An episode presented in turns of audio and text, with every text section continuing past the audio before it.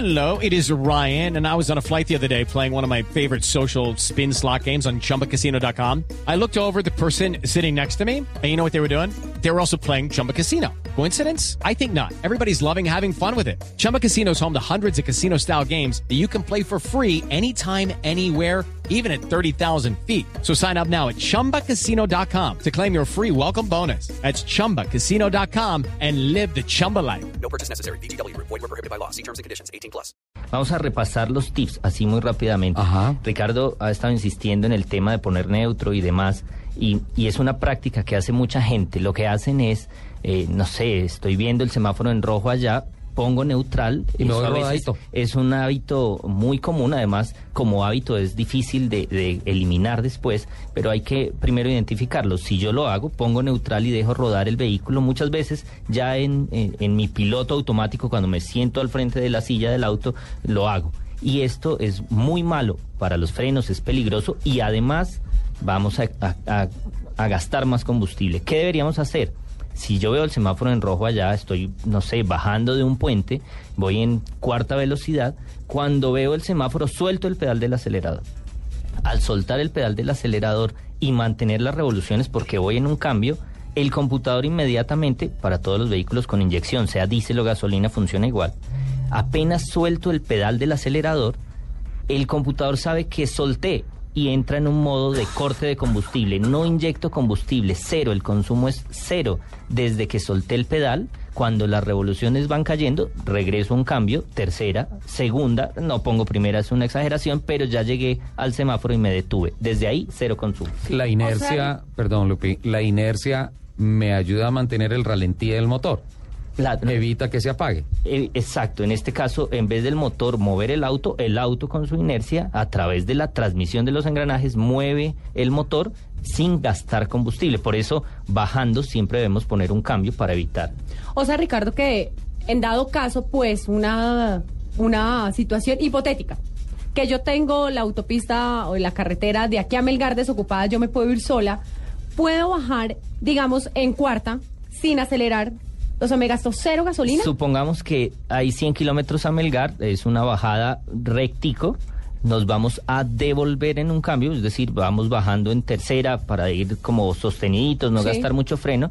Hipotéticamente gastaríamos cero en combustible, cero, eso se puede medir con máquinas. Es difícil convencer a todos la- nuestros oyentes que en O sea, si verdad se no- gasta cero, si pero al no motor, piso el acelerador, si no lo toco, cero. es cero. No hay consumo, absolutamente cero. Puede ir a 3.000, a 4.000 revoluciones el motor y no está gastando combustible. Y eso es lo que debemos hacer en la conducción habitual, devolver los cambios y eso nos ayuda a economizar combustible. Dentro de ese tip quiero meter uno muy rápido y es mantener una posición constante de acelerador también me va a ayudar en igual proporción. Digamos, esos son de los más significativos que yo puedo eh, aplicar para ahorrar combustible. ¿Cómo, si, cómo, yo, cómo, cómo? si yo mantengo una posición constante de acelerador, este mismo computador, que es eh, absolutamente inteligente, va a poner la mezcla ideal. Si yo estoy acelero y me le acerco al vehículo del frente y, luego suelto, suelto y acelero y y suelto acelero. y eso que voy como en una en unas soleadas como que me le acerco al otro. Sí, Ricardo, acabo de decir, yo transmito los mensajes, yo transmito los mensajes. Hay una persona que me escribe y me dice, hay un efecto muy raro con mi vehículo. El día que estoy de mal genio, que estoy bajo estrés, que estoy, mejor dicho, bajo presión y todas esas cosas, eh, el carro consume más que el día que salgo tranquilo, no hay problema. No, Pero nada, claro, lo que pasa es que el estrés. ¿Será que afectó al carro? el es- no, es que el estrés se refleja en su forma de manejar, obviamente. Claro. Por eso el tip mío se llama maneje tranquilo. Ahí están todos esos. Maneje tranquilo es una posición constante de acelerador. No esté afanado, no salga tarde, vaya con tiempo para poder ser prudente, eh, utilizar esa inteligencia vial famosa, mantener una posición constante de acelerador que nos va a ayudar a mantener una mezcla ideal que se llama estequiométrica. Eso es muy técnico, pero ni recargo ni estoy cortando el combustible. Ahí ahorro. Aquí hay uno de los mitos que yo quiero que nos ayudes, no sé si a desmentir o a, O a certificar. o a certificar. Y es que eh, Juan Carlos Sánchez nos dice, hay que tanquear en la mañana entre 5 y 7 de la mañana. E- Ese, ese es un, un buen dato. Alrededor del combustible hay muchas cosas. La primera, la hora de, de tanquear. Entre 5 y 7 nos hablan en el tweet y me parece una muy buena hora. Mm, Aquí hay un montón de controversias porque Ah, pero las entonces, estaciones sí es cierto lo de la condensación en los Sí, tanques es de las cierto. estaciones. Los tanques están enterrados en el piso. Hay estaciones y marcas que dicen que están muy bien aislados y no importa la hora del día para tanquear. Pero curémonos en salud, hagámoslo en las primeras horas de la mañana, porque pasó toda la noche sin luz, sin sol, el piso está fresco, está frío y esas primeras horas de la mañana el combustible tiene la mejor densidad y con eso vamos a tener la mejor medida y una estación de confianza, por supuesto, que sepamos que están entregando el combustible correcto. Ahí enseguida, importantísimo, la llenada del tanque es hasta que la pistola salta. O sea, no es eso que cogen, mueven el carro y lo llenan y lo llenan y lo llenan y lo mueven. Incluso hay en estaciones una escalerita con que, una baje, rampita. que baje la espumita. que- y- una rampita donde suben el carro que si lo pudieran poner de lado mejor para echarle hasta la última gota y poner la tapa. Eso Lo ahogan. O sea, lo rebosa. No, es, exacto. Eso es una práctica típica muchas veces en el servicio público porque así entregan su turno, pero eso no tiene fundamento. Además, técnicamente es mortal porque ese combustible, que puede ser muchas veces hasta un galón, puede perderse gota a gota por un sistema que se llama exacto, por el canister. El canister es un depósito que almacena vapores del combustible, pero ese vapor es vapor, no es líquido. Cuando ya le llega líquido allí, él abre una valvulita y va goteando. Entonces lo que eché ahí no me doy cuenta y cuando me voy lo voy goteando al Al piso, gota a gota y boto ese galón que le pude haber echado. Entonces es una de las peores prácticas para... Ricardo, Bueno, entonces, eh, le quería preguntar, ¿es cierto eh, que uno tiene que necesariamente que calentar el carro por las mañanas cuando lo prende por primera vez? Eso es lo que le decía, chancletearlo y ya. Ese es muy bueno, eso es uno de que los se tips que caliente tengo aquí. rápido. Y dice, no esperes a que se caliente el motor de tu vehículo. Eso, eso era falso, además es un mito como estos otros del combustible que se van heredando, ¿no? Sí, claro, En, generaciones. generación en generación. Mi abuelo lo hacía y mi papá lo hacía y entonces yo lo hago sin ningún fundamento. Muchas veces o lo encienden y terminan de tomarse el tintico para irse a la oficina Sí. o de comerse la arepita y se van. Eso es malo, más en los, eh, no sé, en estos En los carros carburados. Sí, en los carros carburados, pues muy mal. Allí era cuando se aplicaba, pero en los de inyección simplemente enciendo el motor, Y arranca. Y me voy. pongo el cinturón de seguridad, ajusto los espejos, la silla, es decir, Claro, esperar era que, se nivele. Era que decía que para que todos los líquidos vayan fluyendo, etcétera, Pero etcétera. lo único que hay que ser prudente, salir y no a exigir el motor a sus revoluciones máximas. obviamente, porque- esperar que se caliente Pero progresivamente. la mejor forma de calentar el motor es arrancar y salir de inmediato. Lo prendí, me ajusté, me alisté para salir y arranco. Y la, No se- hay que y la segunda pregunta que yo tenía era, ¿es cierto que en Colombia la gasolina extra y la corriente casi que la misma vaina? En Colombia. No, hay diferencias de octanaje importantes. Lo que sí es que el combustible depende de, dos variables fundamentales. La primera es la relación de compresión del motor, independiente si es un Renault 4 o si es un BMW o un Audi, que tienen más relaciones de compresión. Primero, relación de compresión. Y segundo, la altura sobre el nivel del mar.